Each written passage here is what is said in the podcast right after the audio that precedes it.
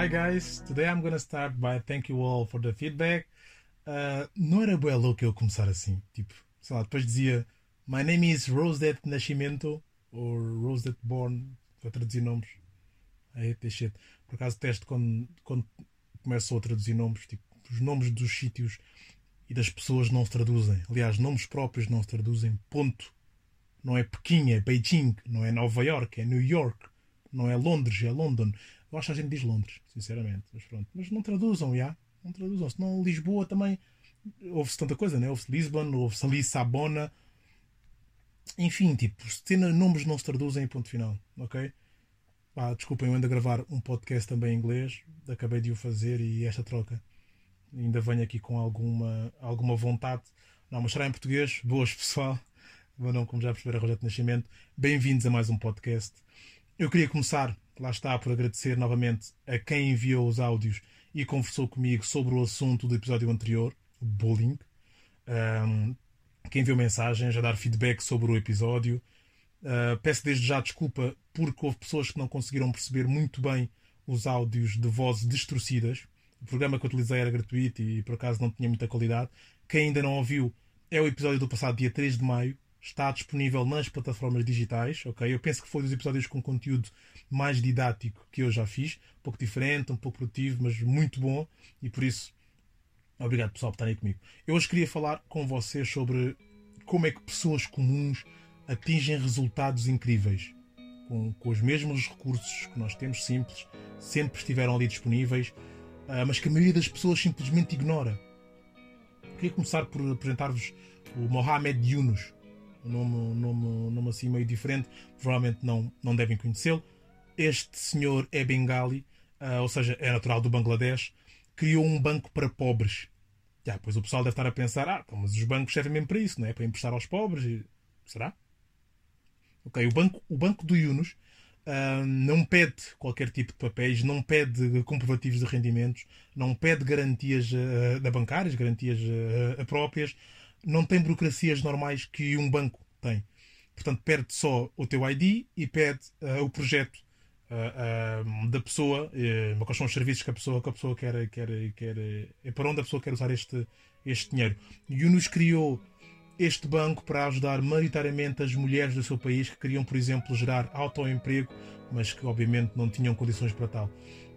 Portanto, é baseado na confiança uh, e, pelos vistos, ele não se enganou, visto que a taxa de recuperação de crédito deste banco é de 98,35%, pessoal. Portanto, é muito superior aos bancos, a alguns bancos que nós conhecemos. Portanto, vejam lá. Uh, dá que pensar, pelo menos para mim, para mim dá que pensar porque para este senhor, para o Mohamed Yunus, o crédito eh, faz parte, o direito ao crédito faz parte de um dos direitos humanos.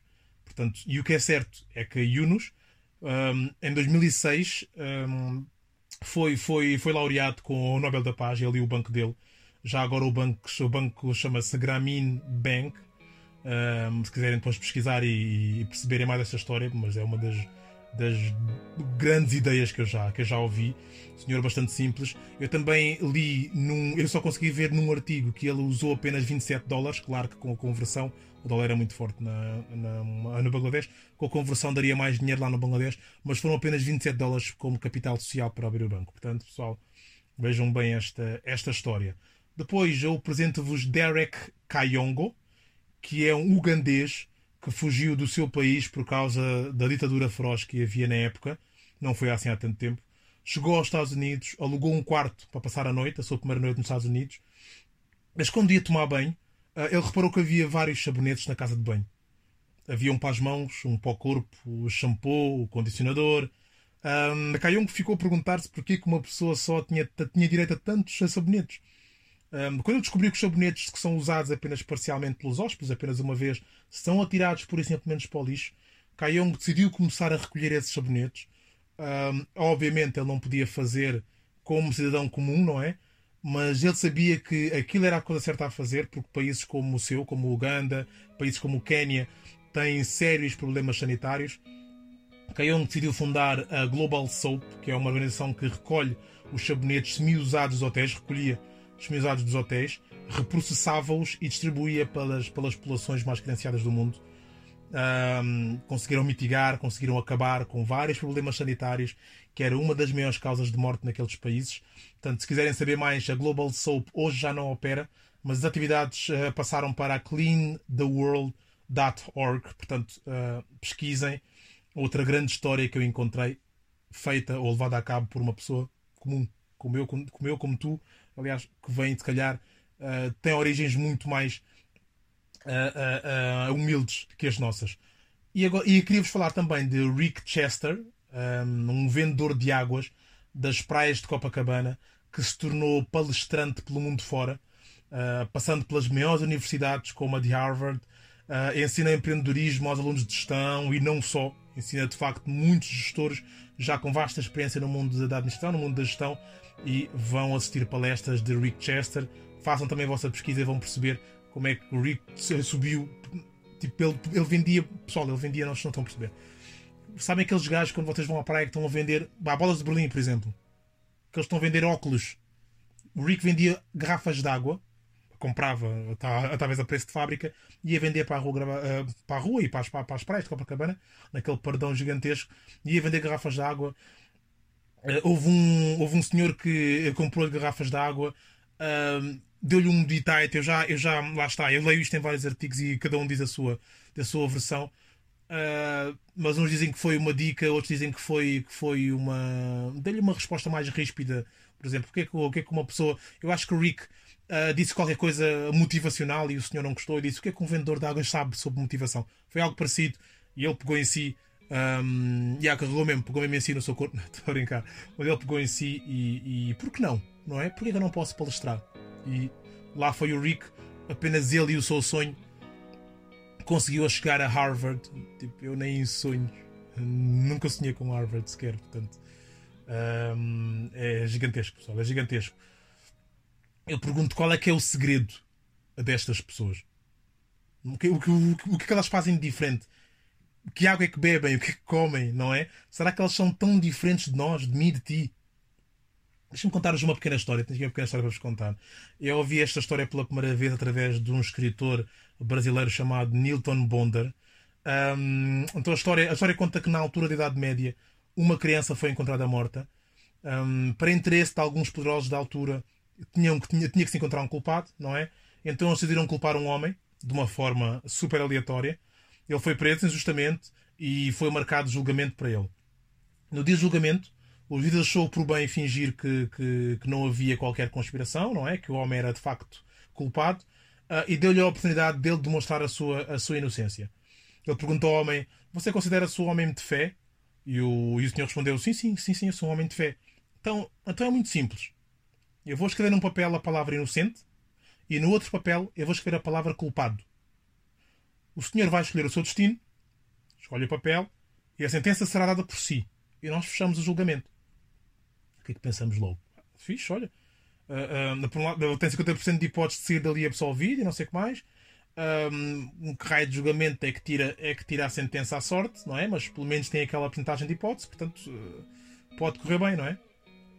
Não, errado. O homem sabia muito bem que, sendo aquilo uma conspiração, sendo uma encenação, uh, ambos os papéis uh, teriam a inscrição ao culpado. Portanto, qualquer papel que, ele, que ele pegasse eh, seria culpado e seria preso, ele não teria nenhuma hipótese de ficar livre depois daquele julgamento. O papel de inocente segura simplesmente não existia.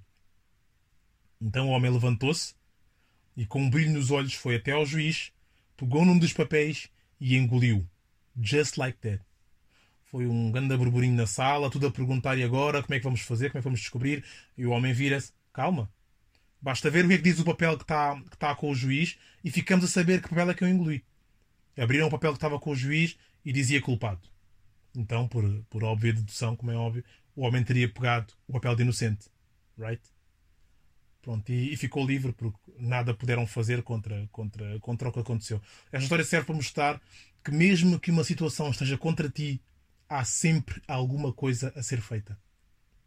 E o que podia ser feito estava ali, estava ao alcance dele, e ele fez. Um alcance de uma atitude de coragem, de audácia, yeah, de risco, verdade. Mas é exatamente isso que muda a nossa vida. Depois, vocês pensam, ah, mas na vida real as coisas não funcionam assim, não é? Não, não é assim tão simples, não é? Hoje em dia, no nosso trabalho, nas nossas relações, na nossa vida diária, aparecem boas soluções, boas situações, aliás, e desafios que parecem impossíveis, não têm soluções simples, uh, que estejam ao nosso alcance, ao alcance das nossas mãos. E eu pergunto, será que é mesmo assim? Será que é assim tão impossível? Será que, que estes exemplos parvos que o Rogério gosta de dar não, não acontecem assim na vida real? Três exemplos, pessoal. Três exemplos. O primeiro, hoje em dia existem mais ou menos, eu acho que mais, uh, um bilhão de pessoas no mundo que não têm acesso à energia elétrica. No Malawi, por exemplo, um dos países mais pobres do mundo, 98% de pessoas vivem sem luz. Se fosse possível. E se fosse possível oferecer energia elétrica à população de países carentes em pouco tempo, sem investir muito e de forma gratuita? Parece impossível, não é? Pois é. E se eu vos disser que houve um adolescente de uma aldeia pobre no Malawi que arranjou uma solução? William Kamkwamba. Depois de uma grande seca no, no país dele, algumas pessoas morreram. William e o seu pai eram, eram agricultores, não é? Como muitas outras pessoas. Não tinham condições para continuar a colher os frutos que eles plantaram e estavam preparados para morrer. Como muitas outras pessoas fizeram. William não tinha muito dinheiro para frequentar a escola e, portanto, ele passava os dias a ler livros, revistas numa biblioteca local. Num desses livros, ou numa dessas revistas, ele viu uma foto de um moinho de vento. E ele, ele pensou: bom, um moinho de vento produz eletricidade, dá para, bomba, dá para ligar à bomba d'água e uh, passar a água para os campos. Era uma boa ideia. O William não tinha dinheiro para, para construir um moinho. O William tinha de usar os recursos que ele tinha à mão. Então o William pegou em pedaços de madeira, uma hélice de um motor de trator, um dínamo de uma bicicleta que ele encontrou no ferro velho, conseguiu fazer um moinho, conseguiu acender quatro lâmpadas e fazer funcionar dois rádios. Hum? Apenas isto, pessoal, apenas isto já seria uma grande revolução numa zona onde não havia sequer energia elétrica. Mas não, o que William queria era mesmo mudar a vida dele e a sua região. Então construiu um segundo moinho que, ligou, que ligado a uma bomba d'água, conseguiu fornecer água potável pela primeira vez na sua aldeia. Uma história fantástica, pessoal. Se quiserem saber mais, há um filme na Netflix se chama The Boy Who Harnessed the Wind, ou, ou acho que em português é O Menino que Prendeu o Vento. É do Chiatel Ejiofor, é um, é um grande filme, uma grande história e é verídica. Portanto, não, não, não, não percam tempo. vão, vão já ver a seguir ao podcast. Marquem na vossa lista de, de Netflix, é um, é um grande filme. Eu vou colocar também no meu, no meu Instagram. Eu vou. Não é promover, é como é que se diz? Uh, está a faltar agora o termo. Já não lembro o termo, mas o termo é mesmo. Eu vou publicar na minha história e depois vão lá. É um grande filme. É um grande filme. Um, esta história, é, como vocês perceberam, é uma história muito motivacional, é uma história inspiradora. Um, pronto, e, e, eu acho que é sempre bom falar destas coisas. Mais um exemplo do que é transformar uma situação que parecia impossível selecionar com recursos disponíveis, mas que bastou uma decisão de um rapaz para mostrar que há sempre algo a ser feito. Sempre. Outra história também em África. Em alguns países da África, toda a gente sabe que há várias minas terrestres abandonadas, não é? foram deixadas no tempo da guerra, nunca rebentaram e anualmente, infelizmente, milhares de pessoas, incluindo obviamente crianças, morrem ou veem, ou veem os seus membros amputados, não é? Por causa disso. Outra consequência da existência das minas é que as pessoas não podem usar eh, muita da terra existente, da terra boa para plantações, não podem usá-las para as suas plantações e, portanto, uh, uh, também ajuda, ou não é? Ou não ajuda a solucionar aquele problema de fome. Um, e como sabem, em África as pessoas vivem muito da, da agricultura e acabam por depender da ajuda internacional. E se houvesse uma forma de eliminar essas minas de forma gratuita, rapidamente? Impossível, não é? Exato. Mas houve um empreendedor belga que se mudou para a Tanzânia, outro país também bastante pobre, e conseguiu resolver esta, eh, eh, esta equação. Ele chegou ao país, percebeu-se logo que na região havia muitos ratos, havia, havia de facto muitos ratos, e ele lembrou-se que quando era criança treinava camundongos, não é? Aqueles ratos pequenos, e ele sabia que os ratos são treináveis e que o olfato dos ratos é superior ao dos cães. Ora, os cães, os cães são usados para encontrar droga, não é? Droga, pessoas em, em, em desastres. Ele podia fazer o mesmo com os ratos para encontrar minas. Então criou um método para ensinar pessoas a treinar ratos para encontrar minas terrestres um, com uma solução simples, pouco dispendiosa, uh, teria, teria solucionado um problema já há muitos anos, uh, apenas e só porque, uh, com a sua audácia, para já, para, para, para viajar da, da Bélgica para a África, para a, para a África pobre, um, mais um exemplo de que há sempre algo a ser feito. E já agora, um último exemplo. Em 1989, houve um acidente de, com, com um navio petroleiro da Exxon na costa do Alasca, fez com que este despejasse milhares de metros cúbicos de petróleo no mar, cerca de 750 mil barris, portanto é muita fruta. Uh, desde essa altura até hoje foram gastos mais de 2 bilhões de euros em limpezas do mar, mas só, só hum, até hoje, até hoje, ainda é possível encontrar petróleo uh, lá na zona. Portanto, foi derramado, foi derramado há quase 30 anos, ainda se encontra até hoje. Pelo que se pode ver na net, pelo que eu pude ver, diz que Exxon só conseguiu limpar 18% do que foi derramado, pessoal. 18% do que foi derramado. Portanto, até 2% está ainda por aí. A equação é impossível, não é? Como é que num curto espaço de tempo podemos eliminar todo o petróleo da costa do Alasca e ao mesmo tempo economizar uma boa parte dos 2 bilhões de euros que foram gastos até hoje? Claro, se fosse, fosse possível, alguém já teria feito, não é? Até hoje. Esqueçam especialistas, esqueçam biólogos e etc. Um cabeleireiro do estado do Alasca encontrou uma solução. Ele estava a ver o acidente pela, pela, televisão, como todos vimos, reparou que as lontras ficavam todas cobertas pelo petróleo, como se, como se o pelo delas atraísse petróleo. E ele lembrou-se do, dos vários cabelos que ficam, que ficam lá no seu estabelecimento, cheios de tinta e produtos, e perguntou a si mesmo: será que os cabelos conseguem uh, sugar o petróleo? E fez uma experiência. Recolheu vários cabelos do chão do estabelecimento, guardou-os durante algumas semanas, colocou-os dentro de meias, encheu um balde com água, colocou 4 litros de óleo lubrificante na água, colocou as meias com cabelos dentro do balde.